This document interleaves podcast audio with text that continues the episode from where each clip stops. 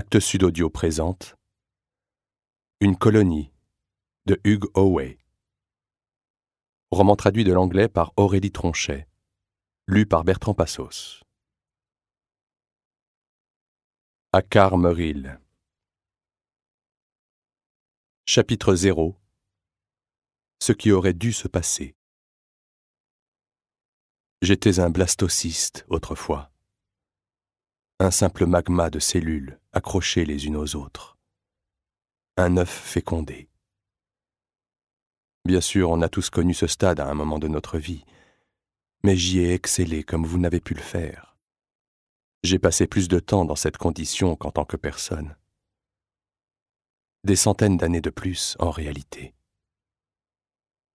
J'aime encore m'imaginer ainsi, une forme sans forme, frémissante, mûre et pleine de potentiel. Je préserve cette image dans ma tête, et c'est comme si je n'étais pas encore né, comme si nous pouvions laisser les choses se dérouler encore une fois et atteindre une destination différente. Ça mènerait peut-être à un nouveau moi, plus complet. Mais répéter le passé, c'est aussi impossible que voyager plus vite que la lumière et envisager l'arrêt temporaire des fonctions vitales, ça relève de l'imagination. Ce sont des idées merveilleuses, mais aucune d'elles n'appartient au champ des possibles, d'après ce qu'on en sait en tout cas. D'où ces œufs frémissants de potentiel, mes camarades colons et moi-même. Quelle meilleure façon pour ensemencer les étoiles du cadeau de l'humanité Imaginez sinon les vaisseaux des colons.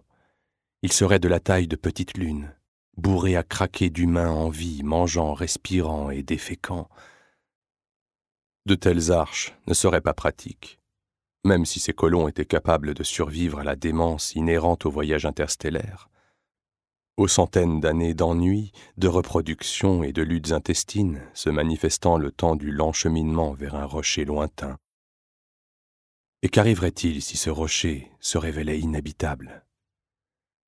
Évidemment, un système grâce auquel des blastocystes comme moi sont lancés dans l'espace en compagnie d'une poignée de machines pour les élever est bien plus judicieux.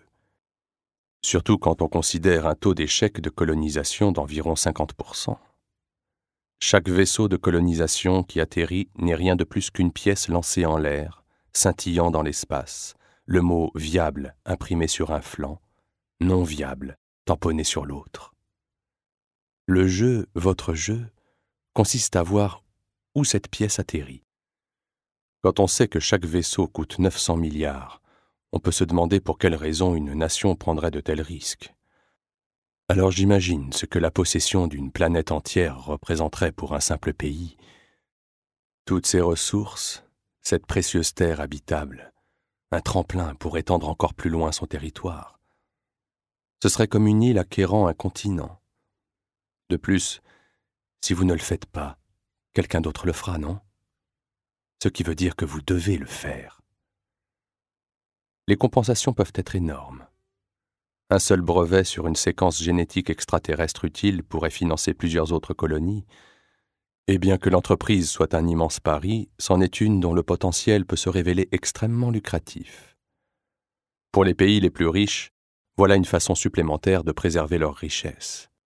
Comme une machine à sous, distribuant un jackpot tous les deux jetons. C'est ce que viable signifie. Une planète offrant plus de compensation que de risques. Un jackpot. Pas pour les aspirants colons, bien sûr, mais certainement pour le pays qui les a envoyés. Je parie que tout ça implique des formules bien trop complexes pour que quelqu'un comme moi les comprenne.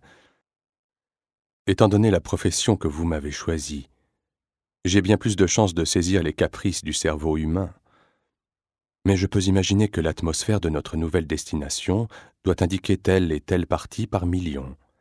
La masse de la planète envisagée doit sans doute répondre à certains paramètres, et de toute évidence, elle ne peut être peuplée de hordes de prédateurs impossibles à maîtriser. Il existe des millions de variables, j'en suis certain, mais par quelques concours de circonstances, la moitié des planètes coche toutes les cases.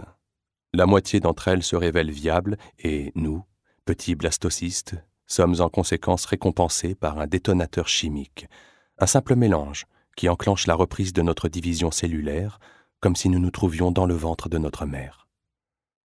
Puis nourris par le biais du même liquide amniotique que nous respirons, nous sommes lentement transformés en bébés potelés, en enfants obéissants, puis finalement en adultes complètement formés. Pendant tout ce temps, les programmes de formation que vous avez rédigés nous enseignent ce qu'il faut savoir. Pour moi, ce serait apprendre à répondre aux besoins psychologiques de mes camarades colons.